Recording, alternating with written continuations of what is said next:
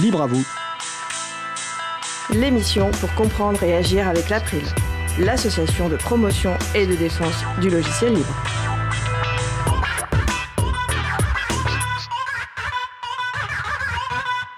Bonjour à toutes, bonjour à tous. Solidaire Informatique, un syndicat représentant des travailleurs et travailleuses des métiers de l'informatique. C'est le sujet principal de l'émission du jour. Nous recevrons également Captain pour nous parler de son nouvel album, Flamme, et nous réécouterons une chronique sur des mesures à la portée des gouvernements pour promouvoir le logiciel libre. Voilà le programme de l'émission du jour. Vous êtes sur la radio Cause Commune, la voix des possibles, 93.1 FM et en DAB+, en Ile-de-France et partout dans le monde sur le site causecommune.fm. Soyez les bienvenus pour cette nouvelle édition de Libre à vous, l'émission pour comprendre et agir avec l'April, l'association de promotion et de défense du logiciel libre. Je suis Étienne Gonu, chargé de mission affaires publiques pour l'April. Le site web de l'April est april.org. Vous pouvez y trouver une page consacrée à cette émission avec tous les liens et références utiles et également les moyens de nous contacter. N'hésitez pas à nous faire des retours ou nous poser toutes questions. Nous sommes le mardi 2 mars 2021. Nous diffusons en direct, mais vous écoutez peut-être une rediffusion ou un podcast. La réalisation de l'émission, Adrien Bourmeau, pour sa première réalisation en solo. Salut Adrien. Salut. Si vous souhaitez réagir, poser une question pendant ce direct, n'hésitez pas à vous connecter sur le salon web de la radio. Pour cela, rendez-vous sur le site de la radio causecommune.fm et cliquez sur chat et retrouvez-nous sur le salon dédié à l'émission. Vous pouvez aussi participer à nos échanges en appelant le 09 72 51 55 46. Vous retrouvez ce numéro sur le site de la radio. Nous vous souhaitons une excellente écoute. Alors tout de suite place à notre premier sujet. Alors normalement, j'ai le plaisir d'avoir au téléphone Clément Oudot, aussi connu sous le nom de scène Captain, KPTN, pour nous parler de son nouvel album Flamme, disponible sous licence Creative Commons, partage dans les mêmes conditions CC BY SA 4.0. Alors salut euh, Clément. Salut. Vous devrais-je donc dire euh, Captain? Flamme, c'était assez destiné comme nom d'album, j'imagine. Voilà, il y, a, un petit jeu de mots euh, sur le nom de l'album, et en fait, dans, dans, les chansons, pour ceux qui les écouteront, vous verrez que dans les textes, il y a beaucoup de voilà, ça, joue beaucoup avec la langue française et, je vous invite à lire les paroles et essayer de trouver euh, tous les, petits jeux de mots qui peuvent s'y cacher. Oui, c'est vrai que tu joues beaucoup avec les mots et, alors je vais préciser euh, d'ores et déjà, donc tu as, y a, tu un, site euh, dédié d'ailleurs, enfin une page dédiée à cet album et effectivement sur, pour chacune des chansons, si on clique sur, sur l'image, on a accès à la page de la chanson avec les paroles entières. Et du coup, Flamme, alors à part à la référence pour ceux qui ne l'avaient pas saisi à la, à la série d'animation japonaise Captain Flamme, est-ce que c'est un autre sens ou c'était vraiment pour le plaisir de ce jeu de mots? Ben, c'est ouais, c'est avant tout pour le plaisir du jeu de mots. Euh, Captain Flamme, ça, ça renvoie un peu à ma génération, puisque moi je, suis des années 80. Puis c'est un premier album, et donc c'est le moment, voilà, de, pour moi c'est l'illumination, si vous voulez, c'est le début de le début de, le début de quelque chose. Donc on, on, peut aussi voir la flamme comme comme cette étincelle là pour démarrer quelque chose. Très bien. Moi, un peu, mais oui, effectivement, c'est joliment dit. Alors du coup, Captain, c'est alors c'est juste toi, c'est un groupe, comment euh alors Captain, c'est juste moi, mais j'ai eu la chance de, me faire aider par des amis, parce que tout seul, je, n'aurais jamais réussi à faire tout ça, et donc j'ai été bien entouré. Il y a Corentin Sto, euh, Stanislas Leno, en fait, étaient euh, euh, les maîtres d'œuvre en fait de, cet album, et qui m'ont aidé à tout enregistrer et à, mettre tout ça en musique. Donc je les remercie et voilà, je, n'ai pas été tout seul dans cette aventure. Et alors du coup, bon, si on écoute ta musique, quand ça, tu, tu chantes, et, tu joues aussi d'un instrument, comment ça? Alors Ouais, donc là, là sur cet album, moi je suis auteur, compositeur, interprète, hein, comme on dit, et je, je, fais toute la partie, euh, toutes les guitares, guitare et mandoline, puisqu'il y a une chanson en fait où il y a de la mandoline également, voilà, où j'interprète, euh, voilà, et je chante et je fais les guitares, et tout le reste de l'album, on, avait euh, Stan qui était qui est un bassiste, donc toute la basse en fait est une vraie basse avec un vrai musicien derrière, et le reste, donc de l'orgue, de la batterie, a été fait en musique assistée par ordinateur. Ok. Euh, je crois que c'est un sujet qui nous tiendra à cœur, la musique assistée par ordinateur. C'est dans le back-office, de l'émission.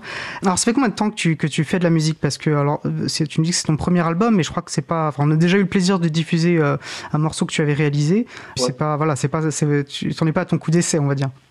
Non, alors bah, moi j'ai fait de la musique tout petit, de la musique classique. Puis dans l'adolescence, j'ai pris la guitare, puis j'ai commencé à faire des chansons. Et 25 ans après, on va dire, j'aboutis à cet album puisque ça faisait un moment que j'écrivais des chansons et qui étaient pour l'instant euh, un peu dans ma tête et puis pas beaucoup diffusées. Et voilà, il y a deux ans, je, me suis dit allez, il faut que, faut que je fasse un disque. Et donc, euh, donc ça c'est la concrétisation de, tout ça. Mais ça fait très longtemps que, je fais de la musique et que fait des chansons. D'accord. Donc tu devances ma, prochaine question. Donc tu as mis euh, deux ans à, réaliser cet album du coup.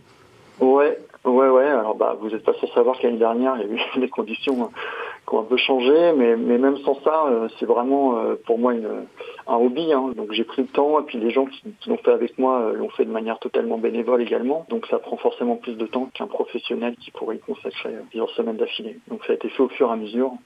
Toutes les chansons ont été enregistrées des jours différents, et voilà. Alors tu, oui, tu dis pas musicien professionnel parce que je pense que ça peut intéresser des gens et puis c'est pas anodin finalement qu'on connaisse ta musique puisque tu es euh, tu es informaticien euh, par ailleurs et libriste même. Euh, est-ce que tu peux peut-être voilà aussi te présenter, te présenter en quelques mots? Euh, ouais, ouais, tout à fait. Ben, je, moi, je suis plutôt effectivement quelqu'un de, technique. je travaille chez Vortex, qui est une société de services en logiciel libre. Je suis contributeur de, projets libres comme les LDAP, euh, Adapt Toolbox, donc tout ce qui concerne les annuaires et, et, le SSO. Donc en fait, euh, la plupart du temps, moi, je m'exprime plutôt sur des sujets un peu plus sérieux et un peu plus techniques. Bon, j'ai quand même une, passion et, un vrai désir en fait de faire du, libre dans la partie technique. Et donc, euh, quand j'ai fait de la musique, ben, j'ai trouvé ça assez naturel d'en faire aussi euh, de, de façon libre. C'est pour ça que j'ai choisi aussi de faire du Creative Commons. Ben, à nouveau, tu avances ma prochaine question. Justement, j'allais te demander pourquoi tu, diffuses ta musique euh, sous licence libre. Tu as déjà commencé à y répondre. Et euh, pourquoi le choix particulier d'une licence qu'on dit type, de type copyleft, c'est-à-dire euh, la Creative Commons by SA, qui permet, on va le rappeler, voilà, la réutilisation, la modification, la diffusion, le partage de ta musique, donc pour toute utilisation, y compris commerciale, à condition de, bah, de te créditer, d'indiquer la licence, d'indiquer si des modifications ont été effectuées. Et puis si on peut, parce qu'on peut du coup faire un remix par exemple, il faut le diffuser dans les mêmes conditions, c'est-à-dire avec la même licence. Oui, alors euh, j'ai fait ce choix. Alors déjà de manière un peu simple parce que comme j'ai dit, pour moi c'est un hobby, donc déjà je n'avais pas d'enjeu euh, par rapport à la monétisation en fait de, ce travail-là. Je n'ai pas besoin de ça pour vivre. Euh, donc ça c'est un, des premiers. c'est plus facile pour moi en fait qui fait ça en amateur de, faire ce choix-là, peut-être que pour des professionnels. Et après il y a vraiment une conviction de dire que que ce qu'on fait, ce qu'on produit, pour moi, doit pouvoir euh, voilà, être euh, alors librement diffusé, c'est effectivement une des premières choses, mais librement réutilisé. Voilà, moi je crois beaucoup à, l'écosystème du libre, que ce soit dans le logiciel comme dans la culture. Et donc c'est vraiment par conviction personnelle que j'ai voulu faire ça. Évidemment, en fait, je serais, je serais même plutôt ravi qu'il y ait des gens qui, qui, trouvent que ce que je fais soit assez bon pour être euh, repris dans d'autres contextes. Pour l'instant, c'est pas le cas, mais peut-être que, peut-être que ça le sera. Euh, alors pour le clin d'œil, euh, Fred nous dit sur le salon web de, l'émission qu'il boit justement son café dans un mug Vortex. Tu vas parler de tes, engagements. Euh, donc tu es engagé pour la liberté informatique et on sent quand même aussi par ailleurs dans ton album un engagement, on va dire, politique plus large. Alors d'égalité homme-femme, l'écologie aussi me paraît assez présente dans tes chansons. C'est important pour toi d'exprimer ces convictions dans ta musique? Oui, alors après, ça, fait un peu Miss France hein, de dire que bah, est contre la guerre, pour l'écologie, euh, etc. Euh, après, ça, ça, fait jamais de mal en fait de, le redire déjà, je pense, premièrement. Et d'autre part, euh, j'ai essayé de, traiter ces sujets-là. bon, bien sûr qui me, tiennent, qui me tiennent à cœur, mais de façon un peu décalée. Donc avec à la fois c'est un peu ces calembours, mais voilà, de, trouver une, façon d'exprimer ces choses-là. Voilà, sur l'écologie, euh, la, chanson de l'écologie, en fait, s'appelle le musée d'art contemporain, et donc j'ai imaginé que, alors dans, quelques années, euh, j'espère le plus loin possible, mais les, enfants iraient dans un musée pour voir ce que c'était que de l'air pur, de l'eau, etc. Et donc imaginer un peu cette dystopie-là. Euh, voilà, cette chanson-là, elle a été faite comme ça. il y a plein d'autres façons, de, traiter ces sujets-là, des sujets parfois graves. Hein. J'ai eu des remarques une chanson sur le suicide, une chanson sur l'alcoolisme, donc qui ne sont pas des sujets simples, mais que euh, voilà, j'essaie de, traiter de manière un peu décalée. J'espère que c'est réussi. Je trouve en tout cas, et d'ailleurs, bah, Musée de l'art contemporain sera une des chansons qu'on va diffuser, parce que les trois pauses musicales seront des, morceaux euh, tirés de ton album. Et d'ailleurs, avant qu'on se quitte, euh, le prochain, le premier morceau qu'on, que nous, allons écouter dans quelques instants, à toi de jouer, est un duo sur le thème, justement, tu, me, tu me le disais avant l'émission, sur l'égalité homme-femme. Est-ce que tu peux peut-être nous décrire en quelques mots bah, voilà, ce, ce, titre et voilà, comment s'est mis en place ce duo notamment? C'est ça. Il y a une histoire un peu particulière sur cette chanson. Donc là, moi, je, donc je, travaille dans le logiciel libre, mais je travaille dans, un lieu de coworking qui s'appelle la Cordée. Donc il y a beaucoup d'entre nous qui font du télétravail. Et, donc dans ce lieu de coworking, j'ai rencontré pas mal de gens, dont des personnes qui faisaient de la musique, donc qui m'ont aidé à faire cet album, et un groupe qui s'appelle Seven Friday, euh, qui chante en anglais et euh, qui m'a demandé de leur écrire une chanson en français sur le thème alors du féminisme, qui était quelque chose d'assez compliqué pour moi étant euh, n'étant pas une femme, je me demandais ce que je pouvais bien pouvoir dire en fait, qu'est-ce que j'allais bien pouvoir apporter en fait là-dessus. Et donc j'ai décidé de, créer une chanson qui parle un peu de l'égalité homme-femme. Et quand ils l'ont eu, ils n'ont pas pu la mettre sur leur album, et donc on l'a enregistrée après. Et euh, au final, cette chanson que j'ai écrite pour eux, on l'a enregistrée en duo et elle est arrivée sur mon album. Et, et comme ça, en fait, j'ai publié cette chanson-là. Super. Bah, belle histoire. Bah écoute, bah, je te propose, euh, bah, nous allons écouter euh, ce morceau. Je te remercie d'avoir passé ce temps avec nous, euh, Capitaine, du coup, Clément. et je te souhaite voilà, meilleur succès. avec plaisir. Et puis, bah voilà, au plaisir de d'échanger à nouveau. Bonne fin de journée. Merci, au revoir. Alors, bah, nous allons justement faire une pause musicale. Et nous allons donc écouter À toi de jouer par Captain. On se retrouve juste après. Je vous souhaite une belle journée à l'écoute de Cause Commune, la voix des possibles. Il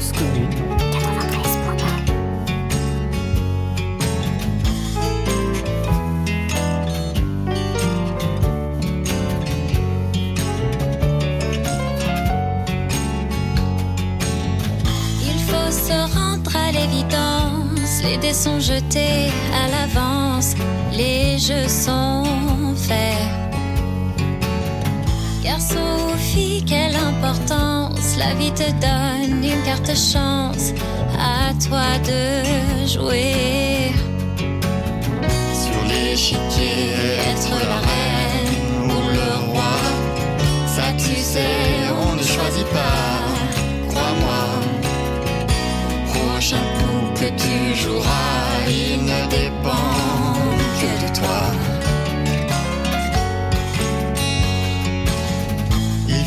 Apprendre à te défendre, à ne pas te laisser surprendre par l'adversaire. Celui qui te met dans des cases, qui de ses convictions t'écrase, te met à terre. Que dans ta main tu es la dame ou le roi tu sais, on ne choisit pas, crois-moi. Prochaine carte qui tombera, elle ne dépend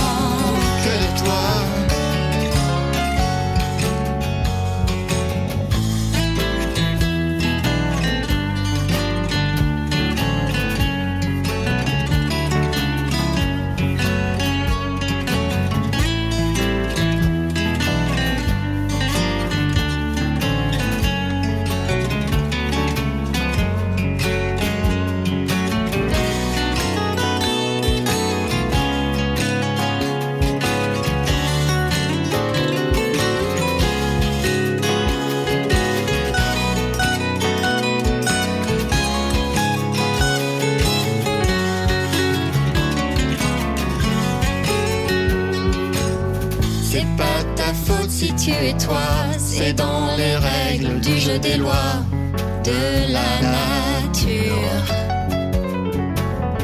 Mais bats-toi contre le destin, évite qu'il ne marque des points sur ta figure. La bataille ne reste pas sur le carreau.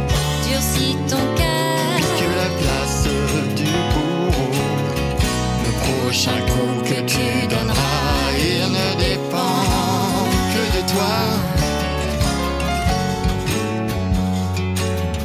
Garçon, fille, quelle importance, la vie te donne une carte chance. À toi de jouer. Nous venons d'écouter À toi de jouer par Captain, disponible sous licence Creative Commons partage dans les mêmes conditions, CC BY SA. Vous retrouverez les références sur causecommune.fm et sur april.org. Vous écoutez l'émission Libre à vous sur Radio Cause Commune, la voix des possibles, 93.1 FM et en DAB+, en Ile-de-France, partout dans le monde sur le site causecommune.fm. Je suis Étienne Gonu de l'April, l'association de promotion et de défense du logiciel libre. Passons maintenant à notre sujet suivant. Nous allons poursuivre donc par notre sujet principal, le syndicalisme dans les métiers de l'informatique, et plus précisément de Solidaire Informatique, un syndicat des travailleuses et travailleurs des métiers de l'informatique, du conseil et du jeu vidéo. Avec Nadine Stéphan qui doit être avec nous au téléphone. Bonjour Nadine. Oui, bonjour Étienne. Super. Et Thomas Luquet, euh, qui est présent avec nous en studio. Tous deux, voilà, vous êtes adhérents et adhérentes donc de Solidaire Informatique. Je rappelle nos auditrices et auditeurs que vous pouvez participer à notre conversation au 09 72 51 55 46 ou sur le salon web dédié à l'émission sur le site causecommune.fm, bouton chat. Donc euh, bonjour Nadine, bonjour Thomas. Une question, bah, somme très classique euh, pour commencer. Est-ce que vous pourriez vous présenter, s'il vous plaît? Bah, Nadine qui a par téléphone. D'accord. Bah, euh, moi, je suis donc euh, Nadine Stéphane, je suis membre du Bureau national de Solidaire Informatique. Je suis engagée syndicalement maintenant depuis 12 euh, ans, dont une grande partie maintenant à Solidaire Informatique. J'ai par ailleurs des mandats en entreprise, CSE, je suis déléguée syndicale et je suis également défenseur syndical depuis un an environ. Alors, juste pour dire un petit peu les conditions de, mon engagement à Solidaire Informatique, je suis arrivée par conviction ancienne en fait et constat de nécessité euh, au vu des conditions sociales dans, l'entreprise, hein, mais ça s'était pas pour l'instant traduit par un engagement formel syndical. Mais voilà, je, suis venue comme ça en voulant mettre en, action en fait mes, mes, convictions et je suis euh, donc salariée d'une grosse structure euh, SS2I, donc société de services informatiques. Je dis ce terme-là volontairement c'était l'ancien nom et que beaucoup connaissent, qu'on appelle maintenant ESN, entreprise de services numériques, et je travaille plus précisément dans une filiale software RH. Euh, voilà. Ok, merci. Thomas Luquet?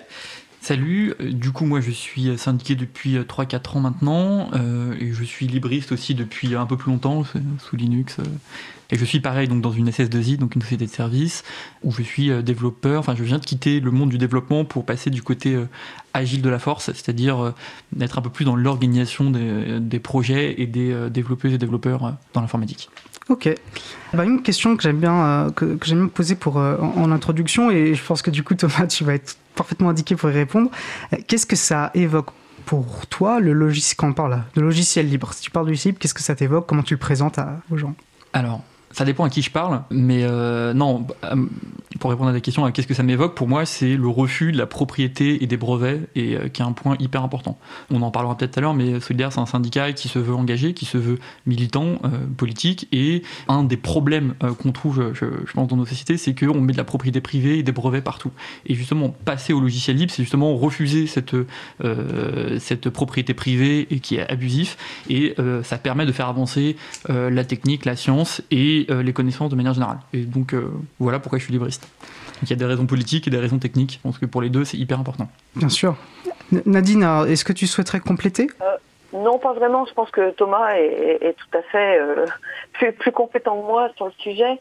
Euh, juste euh, tout de même pour une précision par rapport à notre syndicat qui, en fait, dans son congrès 2020, avait présenté une motion sur le logiciel libre. Donc, comme disait Thomas, en effet, c'est partie des enjeux et des, et des, points importants pour notre syndicat que de revendiquer le logiciel libre. En fait. Je crois même que c'était un peu avant 2020. Mais bon, il faudrait qu'on regarde les dates. Mais ça fait quelques années qu'on a pris un. C'est récent en tout cas, oui. Oui, l'important c'est l'objet. Bah, on, va y revenir, je vous propose, parce qu'on va quand même, on va évoquer bien sûr euh, le rapport qu'a Solidaire Informatique avec le logiciel libre, tant dans ses pratiques que dans ses revendications. Peut-être que ça peut être intéressant, bah, peut-être d'aborder de manière plus générale. Déjà, qu'est-ce qu'un syndicat? C'est vrai que on entend, euh, c'est un terme qui dans le langage courant qu'on entend régulièrement parler. C'est pas forcément clair pour tout le monde ce qu'est un syndicat, euh, quel est son rôle. Voilà, qu'est-ce qu'un syndicat, Nadine Stéphane? Alors en fait, bon, déjà un, syndicat, sans parler précisément de l'informatique, c'est un, un, regroupement de travailleurs et de travailleuses. Alors ça peut être assez large, la notion de travailleurs-travailleuses, on pourra en parler peut-être plus précisément après, mais qui organise la défense de ses intérêts. Donc si, si on rentre peut-être plus particulièrement sur Solidaire Informatique, euh, ce qu'on peut dire c'est que c'est un... Mais je sais pas si on veut orienter vraiment dans le détail pour l'instant la, la, réponse, je sais pas. Si je dois préciser un peu, Solidaire Informatique, c'est euh, un syndicat de l'Union syndicale solidaire et cette notion d'union syndicale, euh, elle est importante aussi puisqu'elle fédère en fait un ensemble de syndicats de syndicats de branche, mais de syndicats. Alors quand je dis de branche, ça veut dire euh, de, de professionnels en fait, et de syndicats locaux aussi, parce qu'on est organisé de cette façon-là, y compris à Solidaire Informatique, donc au niveau à un niveau plus fin. Et donc Solidaire Informatique est adhérent de cette union syndicale. Nous, on existe à peu près depuis 2011. Euh, l'union syndicale solidaire, euh, elle a été créée en, en 1981. Donc c'est vraiment le regroupement des travailleurs et des travailleuses, nous en l'occurrence de l'informatique, donc et plus particulièrement dans notre secteur, ça, ça touche à la fois l'informatique en général, mais on a aussi des cabinets de conseil, des jeux vidéo, enfin voilà. Bah, je crois que Thomas souhaitait compléter.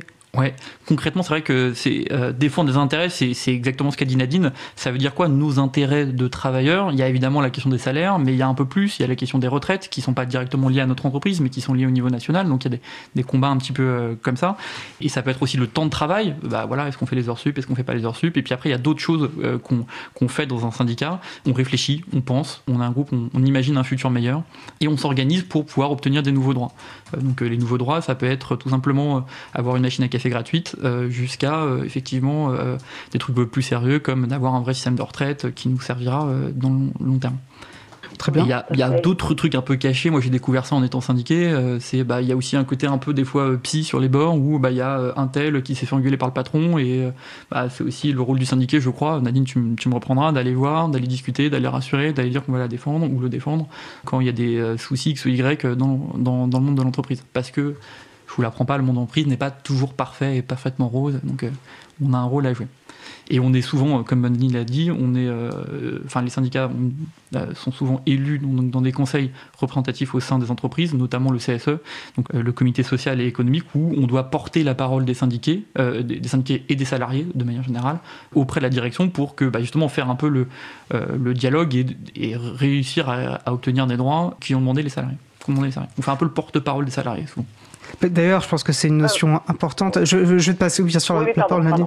Non, non, simplement, Thomas mentionnait euh, les élections et je crois que les, syndicats ont vocation à être, euh, enfin, avoir un fonctionnement démocratique pour représenter de manière démocratique l'ensemble des travailleuses travailleurs. Alors je vois, voilà, Thomas, euh, Thomas opine de la tête.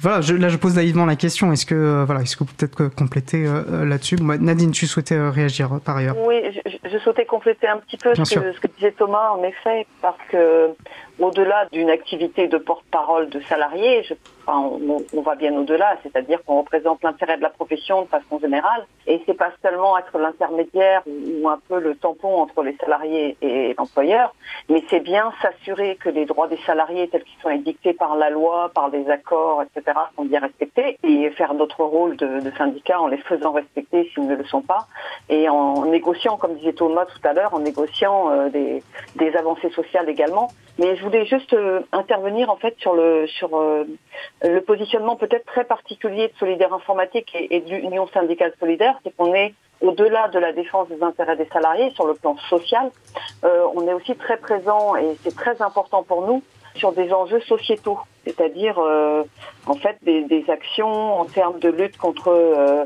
euh, bah, par exemple, le sexisme, des luttes féministes, la lutte contre le racisme, l'écologie, enfin un certain nombre de sujets d'éthique et sociétaux qui, qui sont très très importants pour nous également.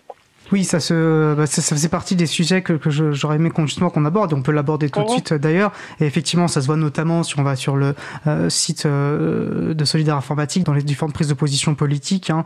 On voit qu'effectivement, d'ailleurs, dans le bandeau, ça, vous parlez voilà, de l'engagement antiraciste, antisexiste, enfin, euh, pro-féministe, etc. Et donc voilà, donc vous n'êtes pas strictement, c'est ce que tu disais, dans la représentation des travailleuses travailleurs, mais voilà, dans un engagement politique plus large. Si en gros, je, je résume à gros traits ton propos. Tout à fait. Un aspect qui me paraissait intéressant, c'est cette notion euh, de travailleuse-travailleur, alors qui est mise en avant, voilà, travailleur du numérique, qui me semble, sur le site que tu as commencé à évoquer, euh, Nadine. Euh, qu'est-ce que vous représentez Strictement les salariés, que les travailleurs-travailleuses Et je vais joindre une question que m'a posée un membre de l'April en amont de l'émission, qui, je pense qu'elle est en lien, qui aimerait savoir si, votre syndicat fait des actions pour les personnes, par exemple, en recherche d'emploi. Est-ce que, voilà, en gros, est-ce que si les, les personnes au chômage sont des travailleuses-travailleurs Alors, Thomas, Thomas Pour les personnes en recherche d'emploi, je sais que de temps en temps, il y a des CV qui passent euh, qu'on peut essayer de, faire, mais je ne crois pas que ce n'est pas notre activité principale. En revanche, on s'indique les retraités, très clairement, euh, de l'informatique. Nadine, tu souhaiterais compléter? Oui, tout à fait. Ce que dit Thomas, en fait, c'est vrai que donc on syndique les retraités. On, on, on s'est beaucoup posé de questions sur l'évolution aussi de, du travail euh, dans la société au sens large, hein, à savoir notamment le développement euh, qu'on déplore, mais qu'on ne peut que constater de l'auto-entrepreneuriat et, et, de toute euh, cette forme de travail qui fait perdre aux gens une certaine protection sociale. Donc, on syndique aussi des comme on dit travailleurs et travailleuses, on ne dit pas salariés salariés. Donc c'est aussi des auto-entrepreneurs auto-entrepreneuses qui syndiquent, sous réserve qu'ils ne soient pas eux-mêmes employeurs. des sous-traitants. Et c'est vrai que sur la question des chômeurs, on a nous malheureusement des, adhérents qui deviennent chômeurs. Ils, ils sont toujours bienvenus dans et ils continuent souvent pour beaucoup d'entre eux parce qu'on aménage justement l'adhésion de telle sorte que qu'elle n'ait pas de de coût, quasiment pas de coût pour eux mais on n'a pas de démarche, euh, comme tu demandais, Étienne, de démarche spécifique euh, envers les, chômeurs et chômeuses. Juste pour finir là-dessus, je pense que ça tient aussi au fait que pendant longtemps, c'est peut-être de moins en moins vrai, mais pendant longtemps, il est vrai que le secteur de l'informatique était tellement florissant que perdre son emploi n'était absolument pas une difficulté ou quasiment depuis quelques années maintenant, ça devient un, un, vrai problème, notamment pour des populations plus âgées. Mais c'est vrai que c'est pas dans nos actes pour l'instant d'action.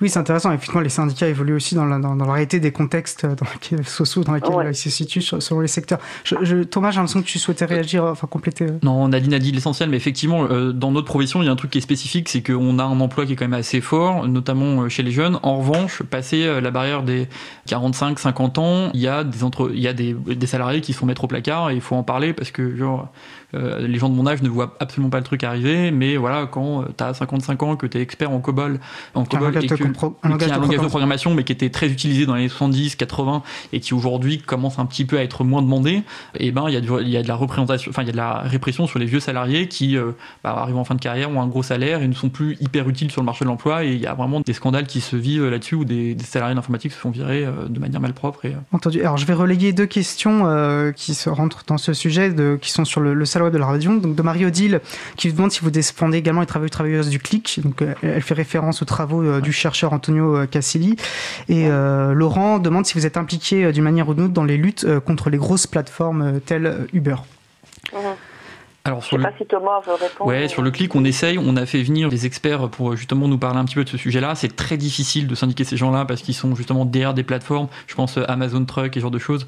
Euh, enfin, on a, c'est très difficile de les contacter. On ne sait pas qui ils sont. On ne sait pas comment ils, ils travaillent. On a c'est des gens qui ne viennent pas frapper à notre porte. Souvent, c'est des gens qui d'ailleurs n'habitent pas en France et qui habitent en Inde, des genres de choses. Donc, on aimerait bien faire quelque chose là-dessus. Si vous avez des contacts, si vous-même vous êtes travailleuse ou travailleur du clic, n'hésitez pas à nous contacter parce que vraiment, il y a, y a un boulevard qui s'ouvre là-dessus et une exploitation euh, horrible qui, qui est en train d'avancer là-dessus. Et mais c'est vrai que bah, un syndicat en général, ça, commence quand il y a deux personnes dans une même entreprise qui se parlent à la machine à café. Et euh, bah voilà, quand chacun est derrière son PC à distance dans des pays éloignés, on, moi, on ne sait pas encore comment faire. En tout cas, je pense qu'on a une marge de progression à, faire là-dessus. Et enfin, euh, donc les grosses plateformes sur euh, sur Uber, on n'a pas de, je crois pas qu'on ait de, de syndiqués chez eux, ni dans les VTC de manière générale. Après, est-ce qu'on est pour ces plateformes-là? Non, parce qu'évidemment, c'est l'exploitation des travailleurs. Voilà, on n'aime pas cette, enfin, on n'aime on pense que c'est pas le meilleur euh, contrat que d'être auto-entrepreneur. Et on le voit, il y a des auto-entrepreneurs dans l'informatique. On en a parlé depuis quelques temps, on a changé notre règlement intérieur pour justement syndiquer des auto-entrepreneurs qui étaient considérés comme des patrons, entre guillemets, alors que voilà, socialement, c'est pas exactement ça. Nadine, tu, oui, je oui, bah, je, enfin, c'est pareil, là, j'ai pas forcément beaucoup de, de choses à rajouter. C'est vrai que sur le, les travailleurs du CLIC, c'est un sujet, et Thomas connaît particulièrement parce qu'il est lui-même adhérent de cette section territoriale qui est Solidaire Informatique de France, ça avait été un sujet de réflexion apporté par un de nos adhérents. C'est vrai que c'est des, des réflexions qu'on mène, mais qui pour l'instant, comme disait Thomas, n'aboutissent pas. Et pour euh, l'auto-entrepreneuriat, en effet, c'est ce que je disais tout à l'heure, c'est que nos statuts ont évolué récemment justement pour, euh, pour syndiquer les, les, travailleurs de, de plateformes euh, et des auto-entrepreneurs, comme je disais, sous réserve qu'ils ne soient pas eux-mêmes des employeurs. Quoi. Entendu. Alors, ça, du coup, je pense que c'est pas non plus complètement dedans. Tu parlais de la distance, enfin, de se retrouver autour dans une même entreprise et d'échanger pour pouvoir commencer à syndiquer. On voit bien peut-être aussi que c'est pas complètement anodin que certaines grandes entreprises capitalistes fassent en sorte que justement les personnes ne puissent pas se, retrouver, que ce soit en les mettant en distance ou en passant par des statuts comme notre auto-entrepreneuriat. Alors du coup, ça met une question de savoir sur donc vous êtes voilà engagé sur de manière générale, on va dire les métiers de l'informatique. Hein, vous avez déjà expliqué que voilà, ça se décline sous différentes manières. Alors est-ce que c'est, alors je parle de secteur, est-ce que c'est un secteur qui est fortement syndiqué, peu syndiqué? Alors c'est ce que m'a semblé comprendre. Comment vous l'expliquez? Est-ce que ça évolue? C'est Thomas euh, Nadine, tu veux commencer? Bah, N'importe. Euh, enfin, je réagis un peu par rapport à ça parce qu'il y a plein de sujets là-dedans, en effet, sur la. Alors, je voudrais juste rebondir sur la, le travail des. Pardon? Bien sûr. Non, je t'invite à le faire. Excuse-moi, je t'interromps. Euh, oui, je voulais juste parler du télétravail un peu rapidement, mais moins qu'on y revienne un peu plus loin. On pourra y revenir, mais je t'en prie, oui. Parce que tu, tu évoquais en fait le, le, fait que les sociétés organisent la mise à distance des travailleurs justement pour éviter cette fédération un peu de, de force euh, pour défendre ses intérêts. C'est un sujet de fond sur lequel il faudra qu'on réfléchisse très sérieusement aussi parce que le télétravail qui était jusqu'ici de ce que je vois moi, de ce que je constate, euh, le télétravail était un problème culturel des entreprises par manque de confiance envers leurs salariés du fait du confinement, de la pandémie, est devenu euh, très massif dans nos secteurs et sur lesquels euh, les employeurs voient tout l'intérêt tout le bénéfice qu'ils auraient à ce mode de fonctionnement en mettant bien sûr en œuvre tout ce qui leur permet de, se sécuriser et de s'assurer, mais qui euh, empêche les gens de communiquer entre eux, qui permet de faire des économies, etc. Donc c'est un gros sujet de réflexion. Mais par contre, pour revenir sur la syndicalisation du secteur, bah, comme toutes les entreprises, comme tous les secteurs, la syndicalisation est forcément un peu difficile. Elle est parfois plus difficile dans le secteur de l'informatique parce que justement les gens sont beaucoup à distance. Voilà, je pense que c'est pas forcément pire qu'ailleurs, mais euh, c'est quelquefois difficile aussi parce que c'était une population relativement bien traitée euh, au niveau salarial pendant de nombreuses années avec des statuts de cadre, même si dans le métier c'est pas forcément des cadres, mais voilà, ça a créé une population quelquefois euh, un peu confortable qui s'est un peu éloignée du syndicalisme, mais que je pense voir revenir un peu avec les plus jeunes notamment, qui souffrent euh, plus malheureusement de, des conditions actuelles. Thomas, tu souhaitais réagir? Elle a, dit l'essentiel. Je pense qu'on est, effectivement, moi je le vois dans mon entreprise, euh, on a la trentaine, euh, on est dans la Startup Nation, euh, tout va bien dans le meilleur des mondes, regardons, on a un baby-foot, c'est formidable. Et du coup, les gens se posent la question de pourquoi se syndiquer, puisque mon salaire est à peu près correct, que j'ai un baby-foot et qu'il y a café gratuit. Ça, ça marche deux ans, trois ans, quatre ans, et puis à un moment, il y a des, coups de pression qui commencent à arriver, il y a des objectifs un peu chiffrés qui commencent à arriver, et il y a un peu de la pression. Je pense que un des points qu'on a à gérer en tant que syndiqué, c'est la maladie qu'on notre travail, il y a peu d'accidents du travail, mais par contre il y a des burn-out euh, dans, dans, le milieu des, ingénieurs et des CS2I. Du coup là on commence un petit peu à syndiquer. Et après, effectivement, les gens qu'on arrive à syndiquer, c'est les gens qui sont assez euh, ouverts politiquement, assez engagés, notamment les libristes. C'est, ces gens-là se syndiquent un peu plus que les autres, j'ai l'impression. Euh, et, voilà, mais c'est sûr que quand on a un gros salaire, enfin, on a un salaire, on a un salaire de cadre moyen, euh, c'est les gens ne comprennent pas l'intérêt, ils ont l'impression d'être dans une classe qui, qui fait d'eux des, biens et la société les met en avant, etc. Donc il faut un peu de temps. Effectivement, les très jeunes et je pense les très vieux, eux, sont plus fragiles euh, sur ces questions-là. Et donc dans ces fragilités, en général, là, effectivement, ils, ils viennent voir les, synd les, syndicats pour avoir un peu d'aide. Euh, voilà. Et puis un dernier point, je pense aussi, c'est les écoles d'ingénieurs. Les écoles d'ingénieurs, c'est des milieux qui sont très peu euh, politisés, où euh, voilà, on, y a, ça éveille peu les, les, les, les, réflexions politiques et syndicales. Et du coup, effectivement, bah, quand ils arrivent en entreprise, bah, ils n'ont pas ces réflexes-là. Entendu. Alors du coup, je, je, bien sûr, Nadine. Pour, pour pour avoir un, un, panorama un peu plus exhaustif peut-être, euh, moi je voudrais revenir sur le secteur du jeu vidéo, qui ouais. est un peu atypique dans ce milieu-là et qui fait partie aussi de notre champ de syndicalisation. Où globalement, ce qu'on entend dire et ce qu'on constate, c'est que nos, nos, camarades salariés du jeu vidéo sont beaucoup moins bien traités que, que et puis même si ça s'est beaucoup dégradé aussi hein, dans les services, etc.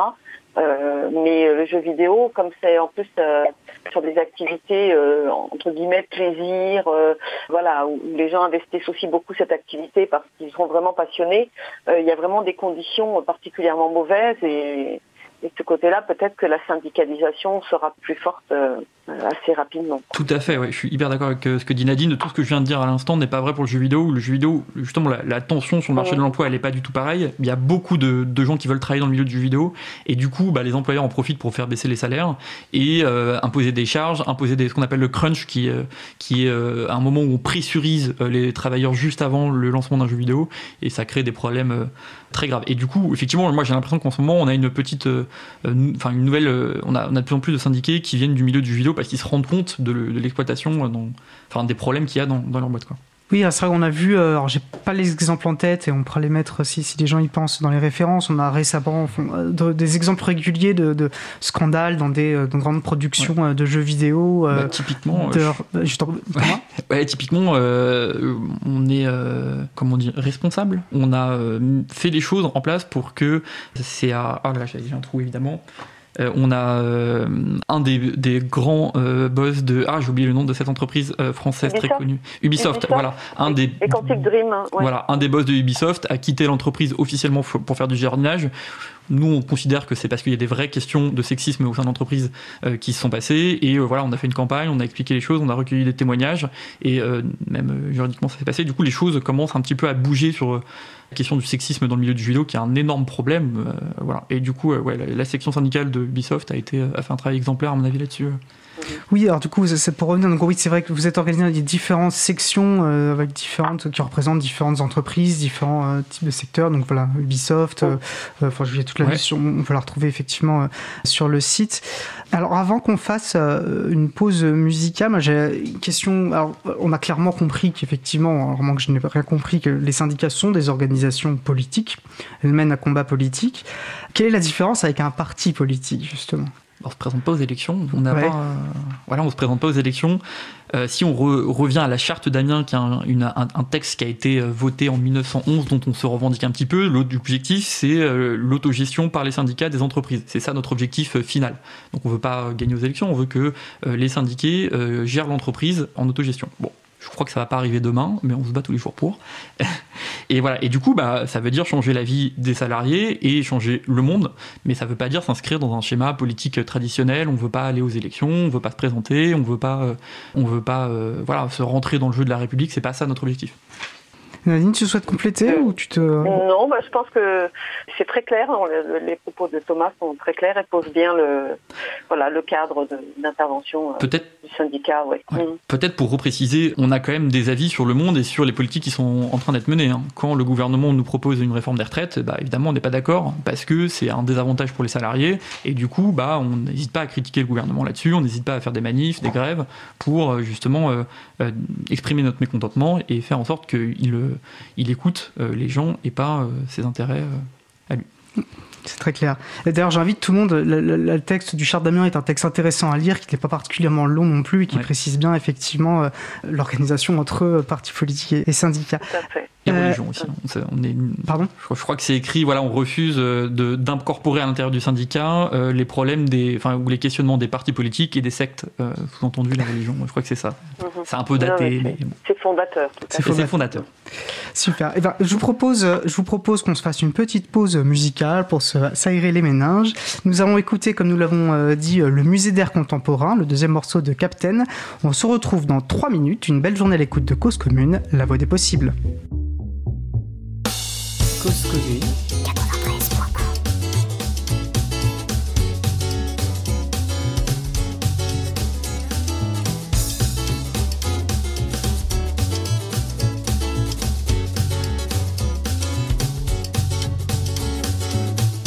C'était l'hiver, le jour de la sortie scolaire, au musée d'art contemporain.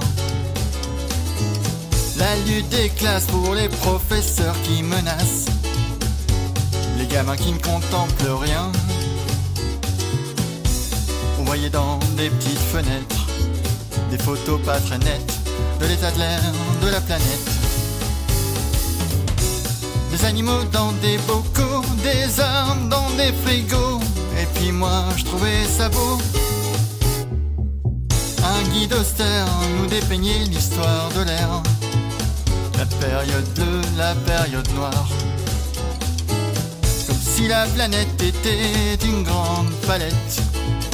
Avec le trou de la couche de jaune. On voyait dans les petites fenêtres des photos pas très nettes de l'état de l'air de la planète. Des animaux dans des bocaux, des arbres dans des frigos. Et puis moi je trouvais ça chouette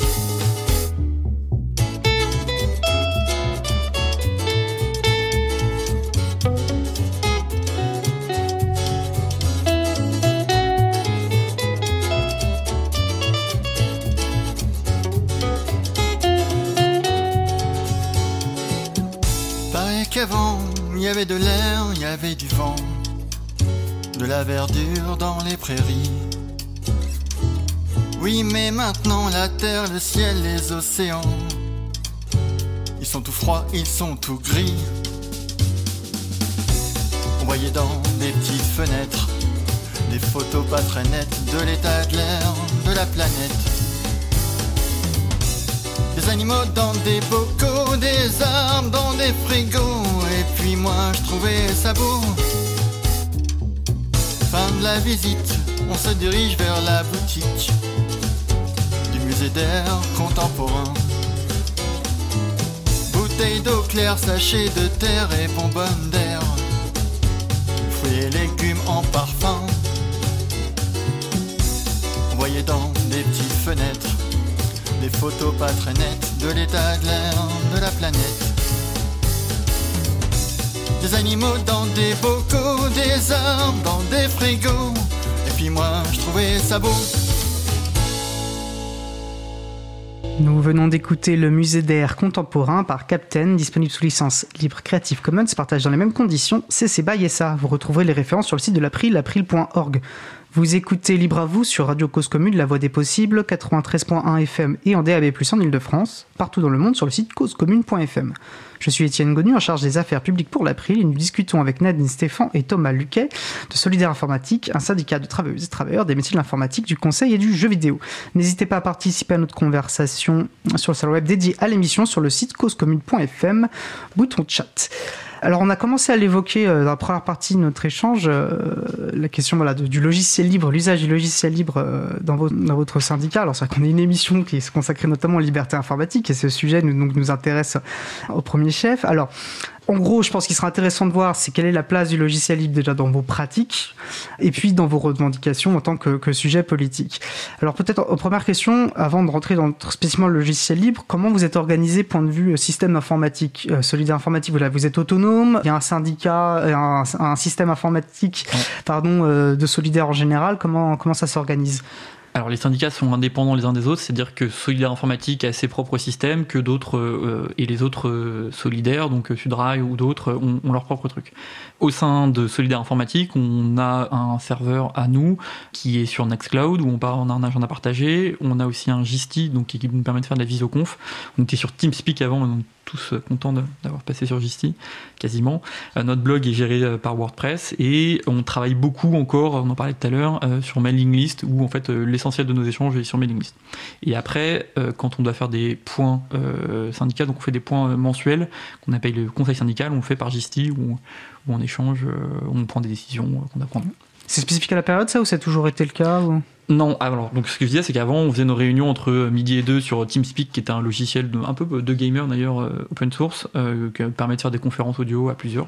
Et non, non, non, du coup, on a continué la pratique. On se voit ensuite en groupe, parce qu'il y a des gens de toute la France, donc on peut pas ramener tous les gens à Paris euh, ou même euh, ailleurs euh, tous les mois, c'est pas possible, il faut qu'on prenne des décisions rapidement. Du coup, euh, ouais, le euh, c'est euh, tous les, tous les mois, ça permet à aux gens de toute la France de se connecter. Et après, les Parisiens se voient entre eux en physique, parce qu'on a un local rue de la Grange-Aubel, pareil, une fois par mois à peu près. Ok.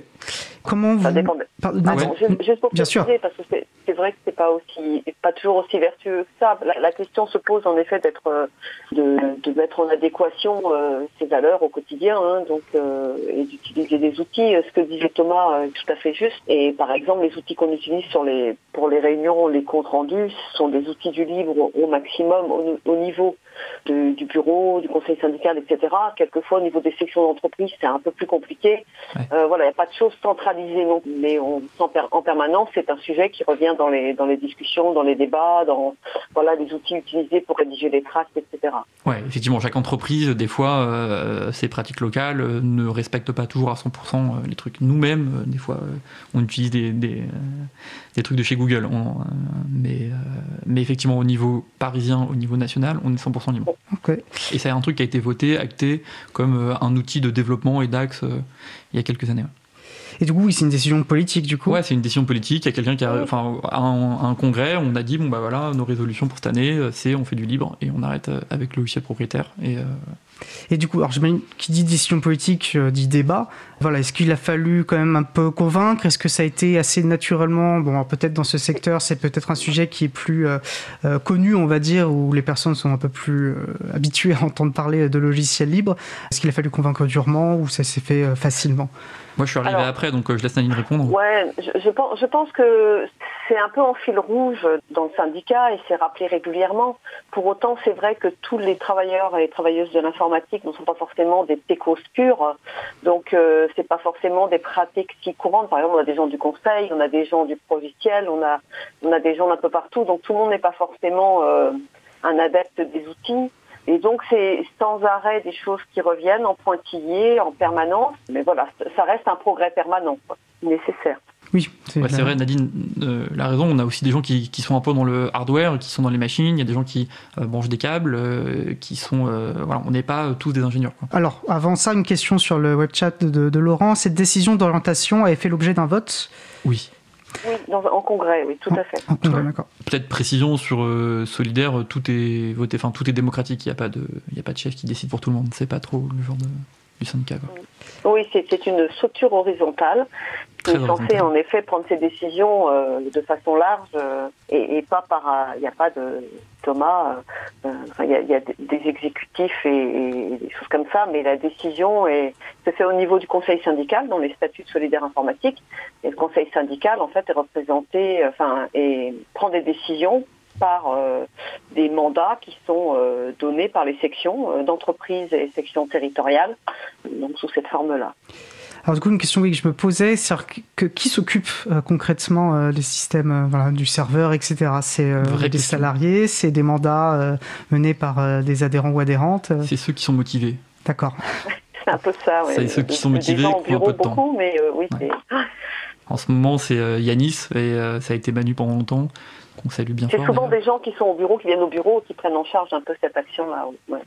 Et euh, bon, j'imagine qu'il y, a pas mal de compétences parce que il me semble que dans beaucoup d'organisations, euh, il peut y avoir des problématiques si, si, tout le système repose sur une seule personne qui serait la seule avec les compétences et les connaissances pour, pour accéder au serveur. J'imagine qu'il n'y a pas forcément ce problème-là. C'est une question de motivation surtout. Euh. Ouais.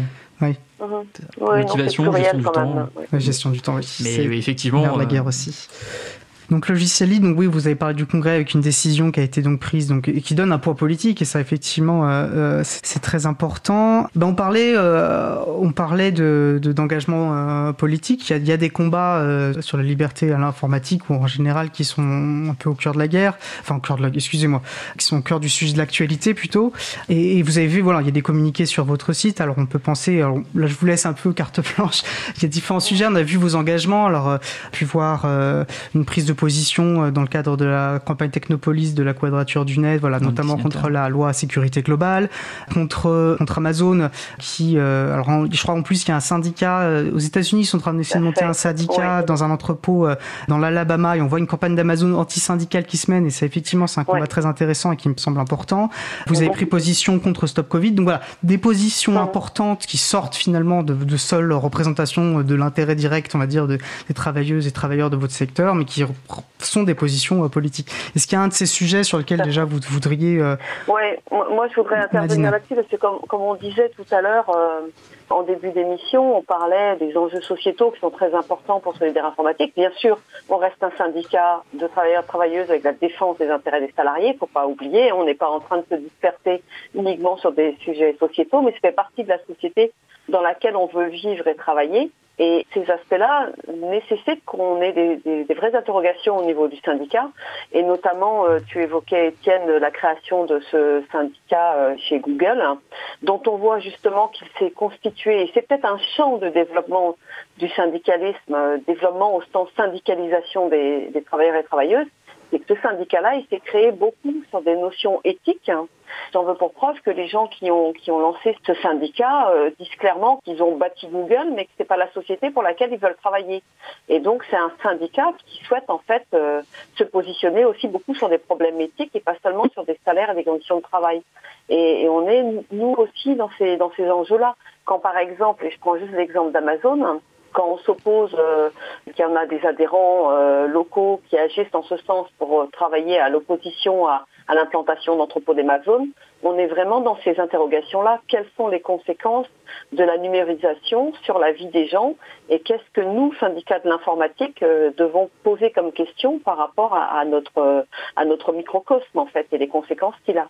Thomas? J'ajouterais aussi qu'on est aussi, enfin, on a la prétention entre guillemets de vouloir faire de l'éducation populaire et en prenant des positions politiques sur Stop Covid, sur euh, des, questions éthiques et tout, on ramène aussi de la réflexion, de euh, euh, du débat, de la discussion dans l'entreprise parmi les salariés, parmi des gens qui, bah, dans la boîte, s'intéressent peut-être moins ou pas aux questions politiques et du coup, bah, on a la prétention de dire ouais, bah, c'est aussi un, syndicat, c'est aussi un lieu pour réfléchir, pour se poser des questions, pour s'imaginer un monde meilleur. Et il y a des fois où ça touche évidemment ce qu'on disait tout à l'heure sur la retraite, ça touche évidemment nos, nos problèmes directs, mais des fois effectivement c'est plus loin, c'est plus large, comme des applications comme Stop Covid où effectivement bah, on n'est pas directement lié sur question de travail, mais voilà. Mais en fait, on veut ce débat, quoi. On veut qu'il y ait de la réflexion, on veut que les gens se positionnent et on préfère des gens qui nous disent non, non, vous dites n'importe quoi, on n'est pas d'accord, plutôt que des gens qui se taisent ou qui se cachent les yeux, euh, qui se et en fait, ça m'évoque, tu parlais des écoles d'ingénieurs qui étaient un, espace peu politisé.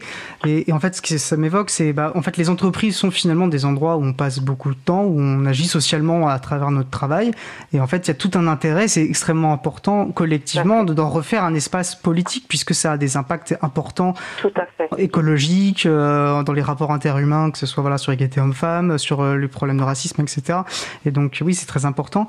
Et en plus, on voit dans Amazon qui est une sorte de, de, de temps de l'exploitation, euh, en plus qui utilise des logiciels où le logiciel devient le pur outil de contrôle euh, du travail. Euh, Tout à fait. Nadine, du coup, je te passe la parole. Tu... Oui, je veux bien compléter là-dessus parce que c'est super intéressant ce que tu dis. C'est-à-dire qu'en fait, il faut aussi que nous, nous fassions notre éthique de ce que produit nos, de ce que produisent nos métiers. Nous sommes acteurs de ces outils-là et donc il faut que nous nous interrogions et que les adhérents s'interrogent sur les conséquences de tous ces actes-là et de ce, travail qu'on produit. Et à cet égard-là, par exemple, pour donner un exemple concret, sur euh, le congrès que nous allons avoir euh, au mois de mars, il y a un débat conférence qui va se mener sur le capitalisme de surveillance. Clairement, on, est euh, acteur d'un certain nombre d'outils qui peuvent amener à ce mode de fonctionnement. Alors, pas parce que l'outil fait, fait la société, parce qu'il y a des, gens derrière qui ont des enjeux à mettre en place, à surveiller, etc., et pire, à gouverner. Hein. Et donc, c'est important aussi que la réflexion se mène au sein du syndicat sur ces aspects-là. Clairement je peux parler d'un exemple concret. Dans, mon entreprise, quand je suis arrivé, on nous donnait un ordinateur, on disait bah tiens, prends-le, fais ce que tu veux, installe l'OS que tu veux, et, et c'est ton ordinateur. OS, operating system. Et oui, un système d'exploitation, voilà. Donc les gens installaient ce qu'ils voulaient, et voilà. Et en fait, suite à des rachats et des politiques euh, un peu différentes, on a dit bah en fait maintenant, euh, vous n'avez plus vraiment le droit de choisir votre OS. Enfin, on laisse ceux qui sont sous Linux parce que quand même, on veut pas se fâcher avec euh, une partie des, des, travailleurs. mais par contre, on vous oblige à installer plein de logiciels de surveillance dans votre ordinateur de Microsoft, etc. Euh, le MDM pour pas le citer. Et ça, a choqué énormément de développeurs parce que la machine, le, ton PC, c'est ton outil de travail, c'est ce avec quoi tu travailles. Et du jour au lendemain, on t'oblige à avoir des logiciels que tu ne connais pas, que tu ne maîtrises pas, qui permettent de surveiller tout ce que tu fais, qui permettent aussi d'avoir un, accès à distance. Alors ils te disent toujours que c'est pour des raisons de sécurité, c'est pour votre bien qu'on vous met une prison en interne de votre ordinateur. Et c'est hyper problématique. Et du coup, nous, en tant que syndicat, on a, on a un peu gueulé à l'époque. Bon, on n'a pas, malheureusement, on n'a pas toujours obtenu euh, gain de cause. Mais ouais, on veut pas de ces logiciels-là qui ne sont des logiciels privateurs où euh, on ne peut pas voir les, codes sources et c'est on espionne les salariés au sein de, des entreprises quoi. Tout à fait. Et, euh, alors en plus ça c'est quelque chose d'important. C'est vrai qu'on défend le logiciel libre, cette idée qu'il ne faut pas être contrôlé par sa machine si un logiciel privateur nous contrôle et avec le logiciel libre, bon, c'est nous qui contrôlons euh, notre ordinateur. Et pour remettre ça peut-être au monde de travail, si on parle d'outils de travail, est-ce que les mm. logiciels peuvent être, sont un des outils de travail qui peut être présent?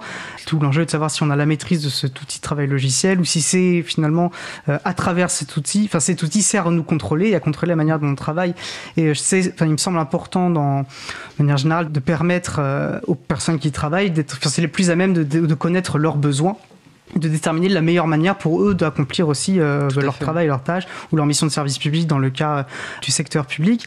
Et en fait, là où je veux en venir, et ma question c'est, voilà, est-ce qu'en gros, c'est pas que pour les informaticiens. C'est pas que, euh, il faut pas que être informaticien pour que ce soit intéressant d'avoir du logiciel libre, parce que finalement tout le monde n'a pas forcément les connaissances pour bidouiller un logiciel. Par contre, tout le monde a un intérêt à pouvoir, enfin, est-ce que ce soit des logiciels libres pour pouvoir définir le besoin, pour pouvoir contribuer par d'autres manières et pouvoir avoir une vie de travail euh, dont ils ont la maîtrise. Tout à fait. Moi, j'ai l'exemple d'une copine à moi qui bossait au RH d'une grosse société. Un jour, elle a eu un différent avec son patron, où elle a compris que son patron organisait des, des trucs un peu frauduleux. Elle a commencé un tout petit peu à parler. Du jour au lendemain, son ordinateur était bloqué, elle avait plus accès. Et pourquoi? Parce que dans son ordinateur, il y avait des logiciels qui contrôlaient, euh, enfin, voilà, la, sécurité de groupe avait fait des trucs qui permettaient de contrôler tous les PC à distance. Et du jour au lendemain, bloqué, plus de mail, plus rien, euh, voilà. Et, donc ça, il y a un moment, voilà, il y a des logiciels qui euh, contrôlent l'outil de travail de, personnes, et, et c'est bah, des enjeux de pouvoir, quoi. Nadine, tu souhaitais réagir? Non, non, pas particulièrement. Je pense a plein de choses essentielles qui ont été dites, là, en effet. Ah, alors, je sais pas si on, on peut y en mais c'est vrai qu'il y a. Tu as parlé, alors moi j'avais parlé d'Amazon, effectivement Google, donc dans le sein de Google, euh, il y a eu des actions syndicales. Et euh, effectivement, une affaire assez intéressante récemment. Alors, tu as parlé voilà, de, des personnes qui ont commencé chez Google et qui souhaitaient que ça se passe d'une autre manière. C'est vrai, chez Google, il y a eu deux licenciements assez retentissants de personnes qui travaillent sur l'éthique, notamment de l'intelligence artificielle. Et euh, alors, voilà, peut-être que c'est pas le chose que vous avez suivi, mais euh, j'aimerais peut-être, si c'est un sujet que vous avez suivi, avoir votre regard. Sinon, on Non, avance. Désolé, C'est pas, pas grave. là-dessus. On n'en avait pas Non, parlé. je- Bien sûr, Ouais, bah, je crois que la création de ce syndicat, en effet, est venue de, de désaccords fondamentaux sur des problématiques éthiques, en fait.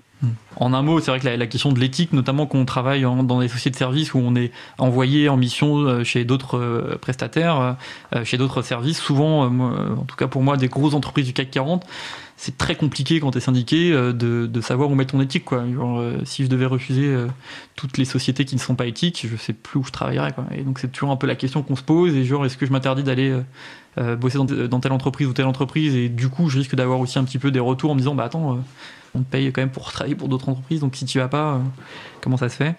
Bah, Ouais. Si, je peux me permettre là-dessus, je pense que ça fait justement sa partie des missions des représentants syndicaux, enfin des, des- des délégués, euh, des élus au CSE et autres euh, représentants du personnel dans l'entreprise. C'est que on peut tout à fait imaginer qu'un salarié ait une grosse problématique pour aller travailler Mhm. dans un secteur pour lequel il considère que ça heurte ses valeurs fondamentales. Alors c'est compliqué dans nos secteurs parce qu'un refus de mission Ben voilà. clairement affirmé peut être une cause de licenciement, mais euh, c'est ce que prévoit la convention collective en tout cas. Mais c'est des actions sur lesquelles les, synd- les les syndicalistes doivent intervenir, c'est-à-dire euh, permettre à un salarié qui serait euh, en incapacité d'intervenir dans une entreprise parce qu'elle a des valeurs totalement opposées aux siennes, qui puisse tout à fait être soutenu en interne dans l'entreprise. Oui, très merci. Alors, je, veux juste préciser, parce qu'on a évoqué différentes choses, on a une page avec des... Beaucoup de choses sont dites, on listera les liens, notamment, alors on a parlé euh, effectivement de ce cas d'harcèlement euh, sexiste et sexuel au sein d'Ubisoft, Alors, on a retrouvé des liens qu'on partagera pour les personnes qui veulent creuser.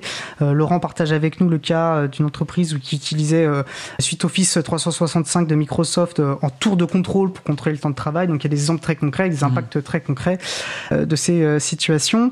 Alors le temps, on arrive euh, bientôt à la fin de notre échange. Alors il y avait une question sur le salon. Alors on va revenir à une action très concrète, à une actualité un petit peu. Est-ce que vous avez prévu des actions spécifiques pour la journée du 8 mars, qu'on rappelle la journée pour le droit des femmes?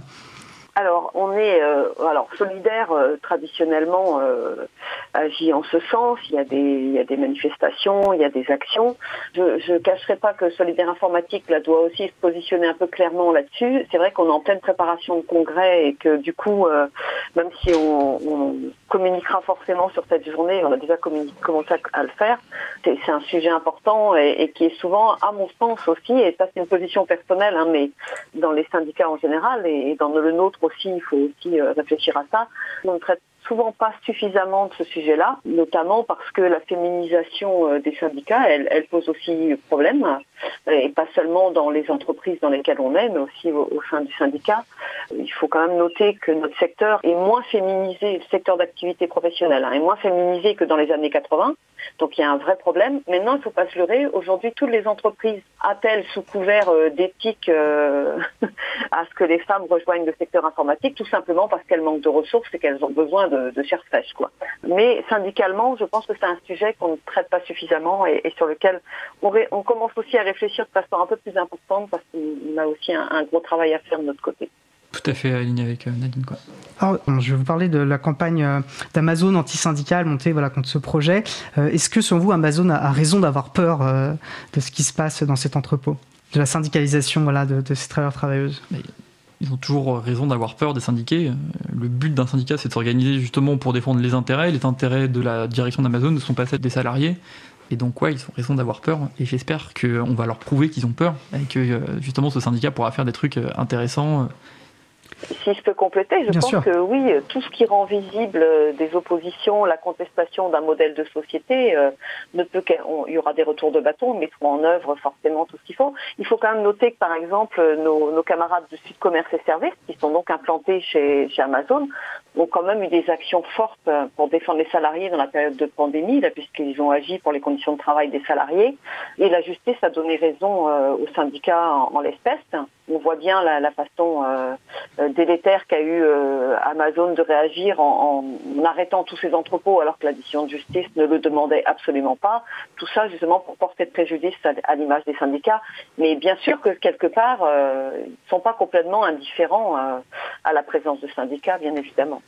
Ouais, c'est peut-être un message qu'on peut lancer, c'est syndiquez-vous, même si vous avez l'impression que ça sert à rien, même si vous avez l'impression que vous pourrez jamais obtenir tout ce que vous voulez. Et effectivement, peut-être qu'à la fin, on n'aura pas renversé le capitalisme et toute l'exploitation du monde. En vrai, de temps en temps, juste dire, il y a des gens qui sont pas tout à fait d'accord avec vous, ça fait déjà changer énormément de. En tout cas, moi, je le vois dans mon entreprise, le fait juste qu'il y a des syndicats et qu'on soit là et que sans euh, forcément euh, rentrer dans des batailles ou dans des bagarres, montrer juste que bah il y a des gens qui s'intéressent et qui sont, vont peut-être pas être d'accord. Et ben ça permet au minimum du minimum, ça permet une réflexion. Quand il y a personne qui s'oppose, il n'y a pas de réflexion. Et, et- et j'appuie les, les propos de Thomas, je vais même au-delà, parce que dans l'exemple de Commerce et Services, peut-être que si Commerce et Services n'avait pas agi et qu'une décision de justice n'était pas tombée, il y aurait peut-être des gens, du fait des conditions sanitaires euh, déplorables qu'il y avait chez Amazon, peut-être des gens qui seraient morts aujourd'hui. Enfin, il y a des gens qui auraient eu des problèmes de santé. Donc clairement, oui, les syndicats gagnent aussi des batailles. Donc Clairement. euh, se syndiquer, c'est pas inutile. Qu'il y ait des syndicats dans les entreprises, c'est pas inutile, bien au contraire. De toute façon, je pense que c'est pas dans le monde du c'est libre enfin, qu'on a besoin de convaincre de la force du collectif et de l'importance aussi voilà, non, de bien faire sûr, euh, bien sûr. communauté. Alors notre échange va bientôt, enfin on arrive sur la fin de notre échange, mais je voudrais quand même vous laisser le temps euh, à chacun, enfin à, à tous les deux de, de, de conclure. Est-ce qu'il y a un point, voilà, soit sur lequel vous voudriez revenir pour insister un peu, un sujet que nous n'avons pas abordé mais qui vous tenait à cœur, euh, voilà, ce que vous voulez en fait. Euh, Thomas? Ouais, moi j'avais noté, j'ai oublié d'en parler tout à l'heure, quand tu as posé la question à quoi sert un syndicat, en fait souvent les gens viennent nous voir parce qu'ils ont des, points légaux techniques. Et du coup les syndicats en général connaissent un tout petit peu en droit du travail, parce que souvent ils ont eu des formations, parce qu'ils ont des jours euh, prévus pour ça, pour euh, se former sur les questions de droit du travail. Et surtout bah, le fait que quand on, est dans un syndiqué, on met de l'argent dans une caisse commune, et avec cette caisse commune, on peut, euh, en tout cas on a ça celui d'informatique, on peut accéder à des conseils d'avocats spécialistes en droit du travail qui sont des experts hyper formés, hyper calés et qui connaissent bien mieux le droit du travail que n'importe qui dans l'entreprise. Et du coup, bah, se syndiquer, il y a aussi un truc un peu pratico-pratique, c'est d'avoir des réponses juridiques quand vous en avez besoin. L'argent aussi qu'on utilise dans le, dans le syndicat, elle sert aussi à, constituer des caisses de grève et on met un peu de sous euh, tous les côtés, tous enfin de, côté tous les mois. Et le jour où il y a un problème, et ben le syndicat il peut aider les copains qui euh, veulent faire grève ou qui veulent un peu taper du, poing sur la table. Et ça, c'est une arme hyper forte et hyper intéressante. Et comme on a la chance euh, à Solidaire Informatique d'être, euh, je dis, un peu riche entre guillemets, parce qu'effectivement le milieu de l'informatique c'est pas le milieu qui se met en grève tout- toutes les cinq, de- trop souvent, donc on a des salaires un peu plus hauts que aussi euh, la moyenne des Français. On a un peu de sous et du coup on, on donne un peu à des assos et d'ailleurs des assos libristes et à d'autres euh, salariés qui en ont besoin. On a, on a fait un petit don. euh, Bon bref, pour, pour d'autres gens qui sont en galère et donc euh, voilà, la solidarité s'organise aussi par l'argent quoi. C'est ça que je, je veux dire. Nadine? Ouais, alors moi je voudrais euh, peut-être intervenir sur deux points. C'est vrai que la période là, actuelle a été aussi néfaste à quand même un certain nombre de travailleurs euh, travailleuses, notamment avec des fins de contrat euh, abusives, des, fins de période d'essai abusives, etc. Je ne sais pas si c'est en lien direct, mais en tout cas sur cette période on a noté quand même une progression de l'adhésion. Donc Ouais. preuve s'il en est que les conditions qui se durcissent dans le secteur euh, informatique euh, amènent aussi des gens à se reposer des questions. Et puis en, en message un peu de motivation, je dirais que se syndiquer, quelquefois, si c'est dans l'entreprise, c'est euh, monter en compétence sur un certain nombre de sujets qui, qui concernent nos droits. Puis s'engager syndicalement, c'est trouver aussi beaucoup de motivation à- au fait de, de défendre les intérêts des autres et, et apprendre énormément. Donc voilà. Et puis c'est sympa. Je voulais passer. Ça, juste un dernier mot, c'est sympa aussi, on se fait des copains, enfin c'est con mais Non, la voilà. Il y je a pense une que c'est convivialité qui est hyper forte aussi dans le là. syndicat et euh, quand ça se passe mal au boulot, euh, le fait de, de revoir les copains est c'est toujours super sympa. Comme on dit, je crois que la, la lutte doit être heureuse aussi pour La produire lutte ses doit être heureuse, exactement. La lutte joyeuse. Bah écoutez, un, un grand merci à, à tous les deux. Ça a été un vrai plaisir euh, d'avoir cet échange avec vous. Donc, Nadine Stéphane et Thomas Luquet de Solidaire Informatique. Je vais vous souhaiter une très très bonne fin de journée. Et puis, euh, bah, bonne, bonne, euh, courage et force à vous. Merci beaucoup. Alors, nous allons faire à présent une pause musicale. Nous allons écouter le dernier des trois morceaux sélectionnés pour nous par Captain de son nouvel album Flamme. Il s'agit de Grève Angélique. Euh, nous on se retrouve juste après. Je vous souhaite une belle journée à l'écoute de Cause Commune, la voix des possibles. Cause Commune 93.1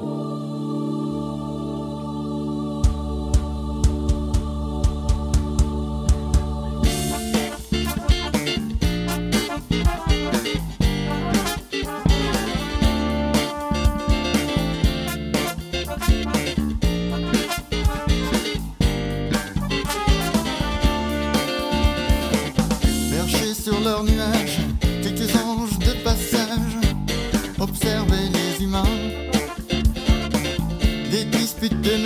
des week-ends à la plage, pas de quoi taper des mains.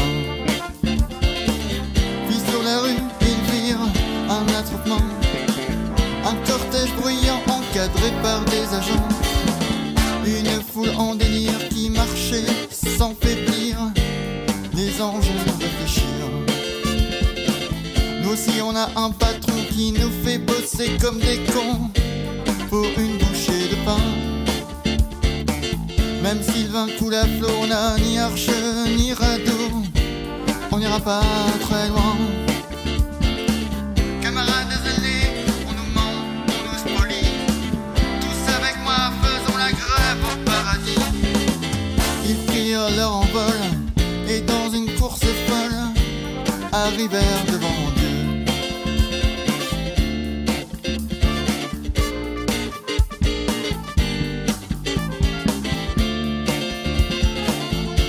marcher sur les ailes, on en a marre de faire du zèle pour un salaire de démon. Vous avez beau être notre père, on vous jettera des saintes pierres lisez pas la pétition. On défilera dans le couloir de la mort. Sans état d'âme, on laissera tous les esprits dormir dehors. Le Seigneur étonné arrêta de jardiner et prit sa plus belle voix.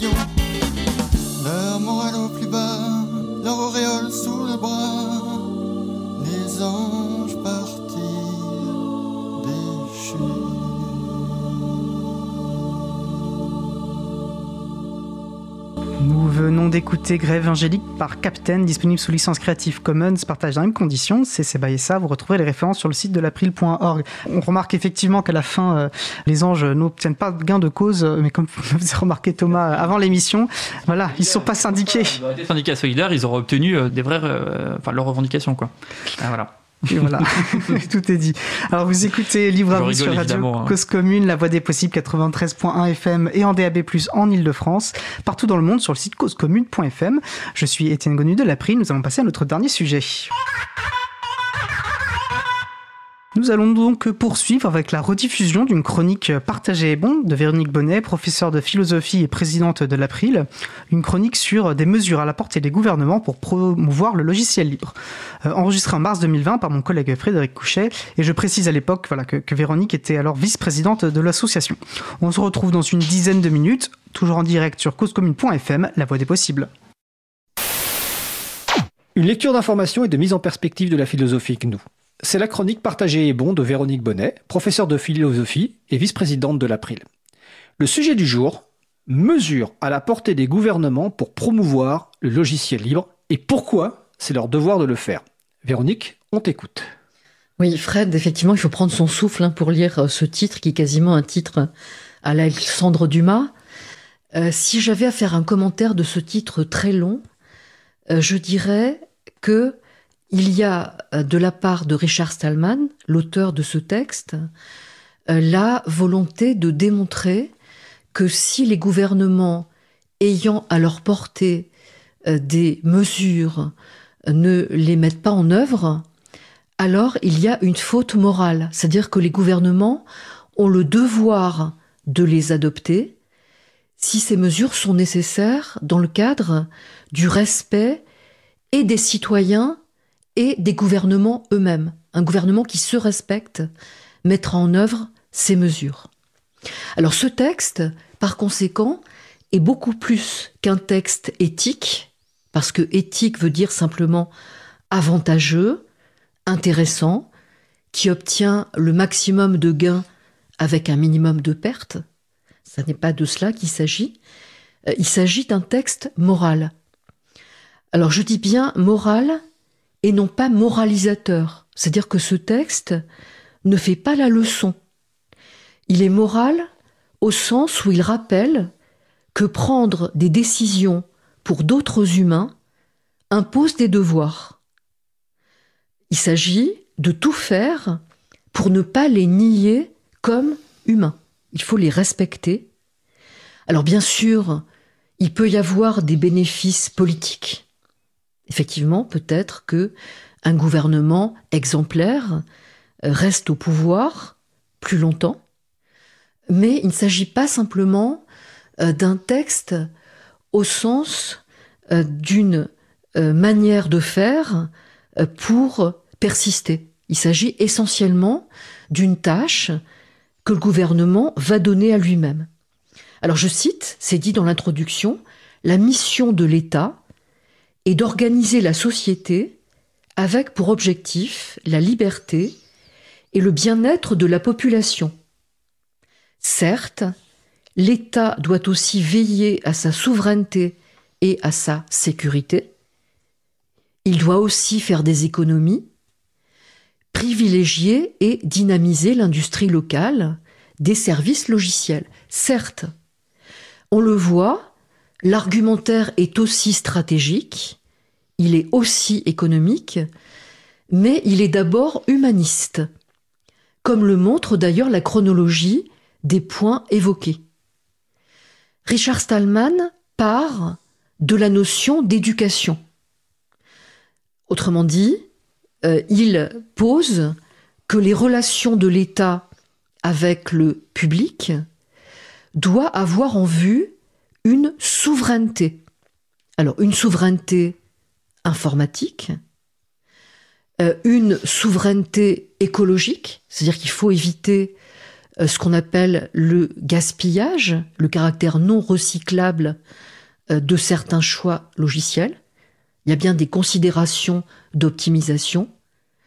Il va évoquer la neutralité technologique des États pour d'ailleurs inviter à les dépasser. Alors, quelle teneur de ce qui est proposé pour l'éducation?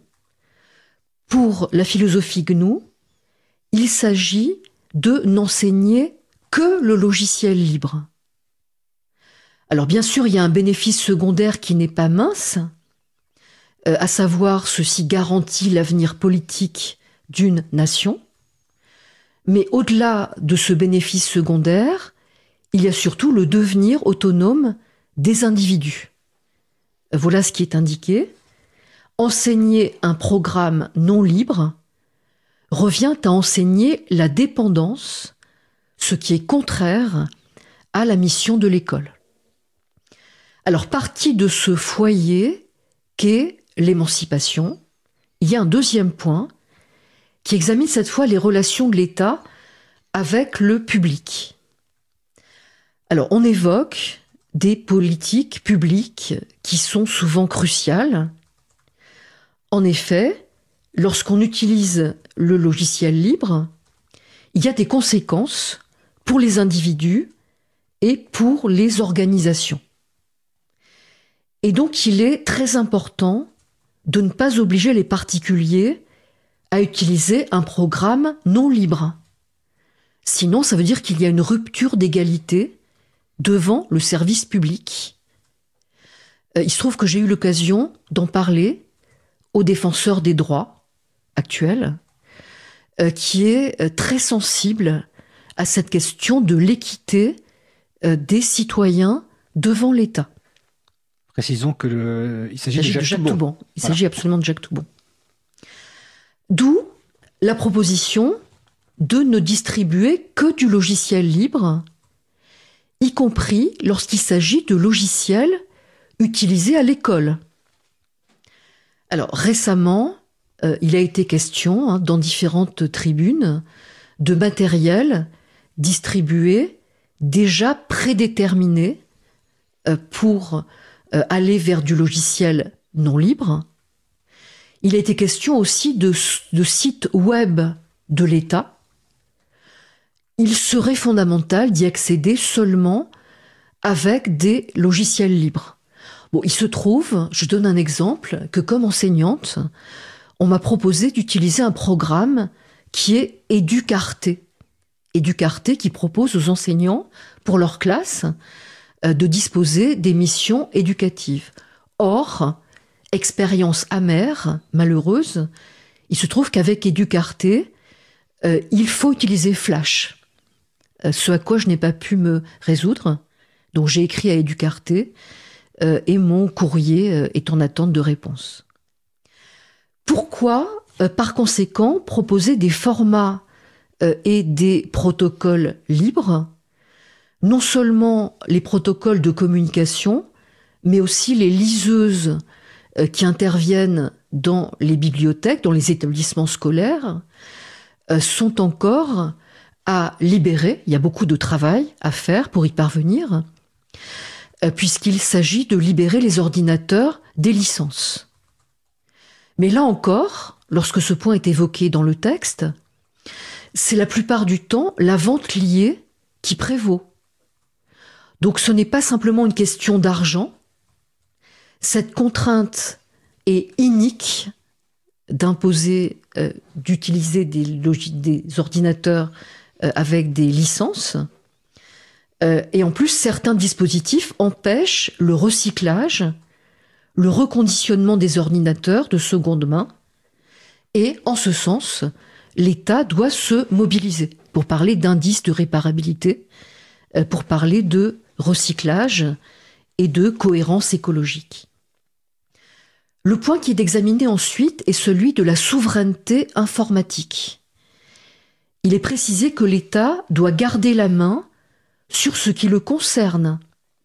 Sinon, il est subordonné à des entités privées. Migrer vers le logiciel libre est ainsi un axe fort euh, à euh, cette même antenne. Il a été question de la migration de la gendarmerie nationale vers le logiciel libre euh, ce qui permet donc de développer des solutions informatiques euh, tout à fait cohérentes euh, lorsqu'un État est un État qui s'impose le devoir de respecter ses citoyens. D'où, deuxième point, il se trouve que souveraineté informatique est traitée doublement. Il y a dans ce texte une préconisation du contrôle de l'État sur les tâches qui sont de son ressort. C'est-à-dire que l'État doit contrôler ses ordinateurs et euh, maîtriser si l'ordinateur euh, n'est pas euh, portable, le lien qui permet son utilisation. Il faut influencer, par conséquent, le développement du logiciel libre, ne surtout pas encourager le logiciel non libre, il y a parfois des contrats étonnants euh, qui sont passés entre les États euh, et les GAFA. Alors, j'ai déjà parlé euh, tout à l'heure du gaspillage. Vous avez le rappel en fin de texte que les ordinateurs, pour ne pas être mis au rebut, doivent pouvoir être débloqués et, surtout ne pas être verrouillés euh, par des dispositifs qui euh, rendraient impossible l'installation euh, d'un logiciel libre. Le dernier point est tout à fait inspirant pour le professeur de philosophie que je suis, puisque dans ce texte, on parle bien de neutralité technologique, mais on dépasse aussi cette expression. Je cite, Il est dit que l'État ne doit pas imposer de préférences arbitraires sur des choix techniques, mais pour autant, il ne doit pas être neutre au sens d'indifférent. L'État ne peut pas être indifférent. Je cite, Seuls ceux qui désirent mettre un pays sous leur joug pourraient suggérer que son gouvernement soit neutre en ce qui concerne sa souveraineté et la liberté de ses citoyens. Il y a des formes de neutralité euh, qui sont des formes euh, de refus de se pencher moralement euh, sur le respect des citoyens. Autrement dit, et là je me réfère à deux expressions d'Alexis de Tocqueville dans De la démocratie en Amérique, il y a pour les gouvernements des résistances honnêtes et des rébellions légitimes. Et, par exemple, l'April peut en être le vecteur. Eh bien, écoute, euh, merci Véronique. Je vais préciser que la gendarmerie nationale, ben, les gens qui veulent écouter le podcast, c'est celui, l'émission du 3 septembre 2019, l'émission 34.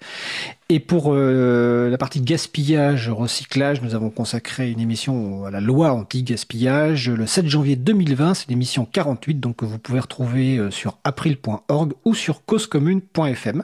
C'était la chronique partagée et bon de Véronique Bonnet, professeure de philosophie et vice-présidente de l'April. Véronique, je te souhaite une belle fin de journée. Très belle journée à toi, Fred.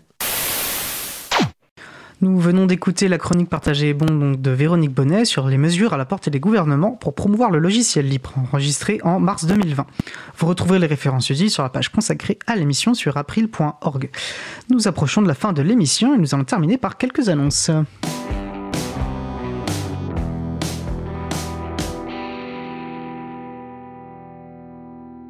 Alors, le prochain April Camp euh, aura lieu le samedi 6 et dimanche 7 mars 2021 en distanciel. Un April Camp étant euh, tout le monde, membre ou pas de l'association, peut participer en fonction de son temps disponible, de ses compétences, de ses envies. Voilà. C'est gens qui se retrouvent pour euh, échanger ensemble sur des, leurs envies, leurs actions, etc.